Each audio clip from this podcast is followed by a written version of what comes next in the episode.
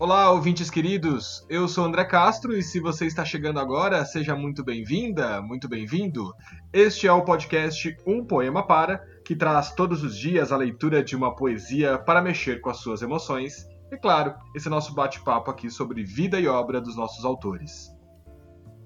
Olá, e eu sou Olga De Favari e aqui você aprende e se emociona todos os dias.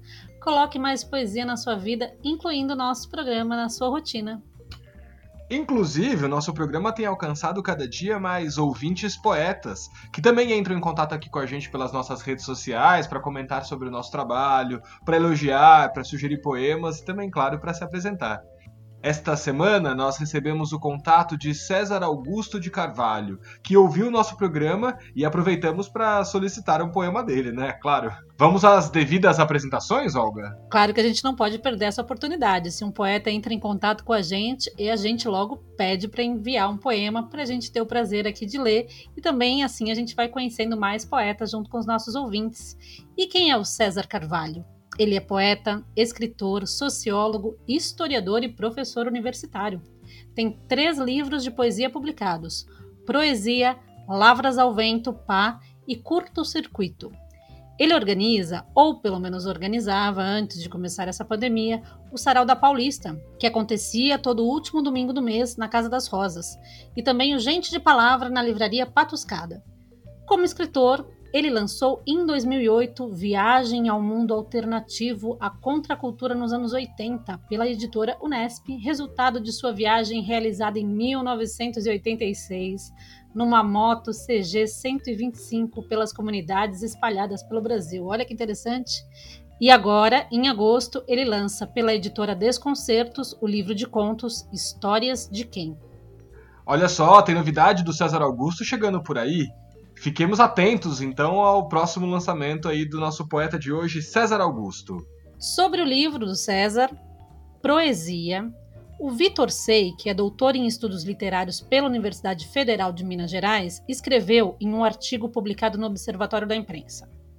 Suas brincadeiras literárias, autodenominadas impropriedades poéticas, apresentam-se como uma arte ligeira e zombeteira Imbuído de desbunde do espírito rebelde, lúdico e libertino da contracultura, insere-se em uma tradição literária anticonvencional, cujos traços recorrentes podemos delinear coloquialismo, espontaneidade, brevidade, urbanidade, força crítica do humor, poetização do relato cotidiano, anotação do momento político, libertação das repressões políticas e morais. Que personagem, hein, Olga? Precisamos destacar aqui que o nosso pegou uma CG 125 e saiu em 1986 para conhecer a cultura brasileira e ainda apresenta na sua poesia toda essa descrição do que você faz aqui também sobre a obra dele. É, César, muito obrigado aí pelo seu contato, pela, pela parceria que se inicia agora com o nosso podcast e esperamos mais poemas seus em breve e que você também, claro, é, se transforme num ouvinte nosso diário aqui do nosso Um Poema Para. Pois é, dá uma vontade danada de saber mais sobre essa viagem do César, que deve ter sido bastante interessante e foi registrada nesse livro, né?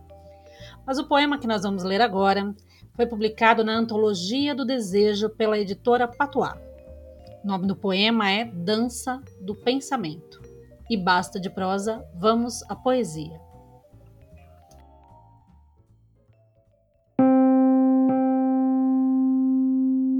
Na escrivaninha, um livro aberto, um cinzeiro, os olhos na página, o pensamento na mulher, uma formiga no cinzeiro, o pensamento na mulher e no amante, os olhos na formiga, os dedos tamborilam, o espaço diminui, a formiga recua, os dedos avançam, a mulher, o amante, os dedos se fecham, corpos se enlaçam, os dedos se comprimem, um estalo.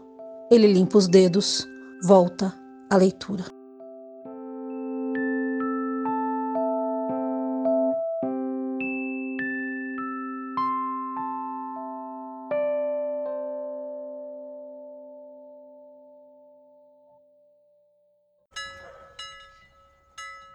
Curadoria de poemas e apresentação: Olga De Favari.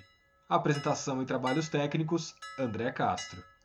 Quer entrar em contato conosco? Então mande um e-mail para umpoemapara.gmail.com E também, claro, não esquece de curtir o nosso programa nas redes sociais. Um Poema Para. Até o próximo episódio!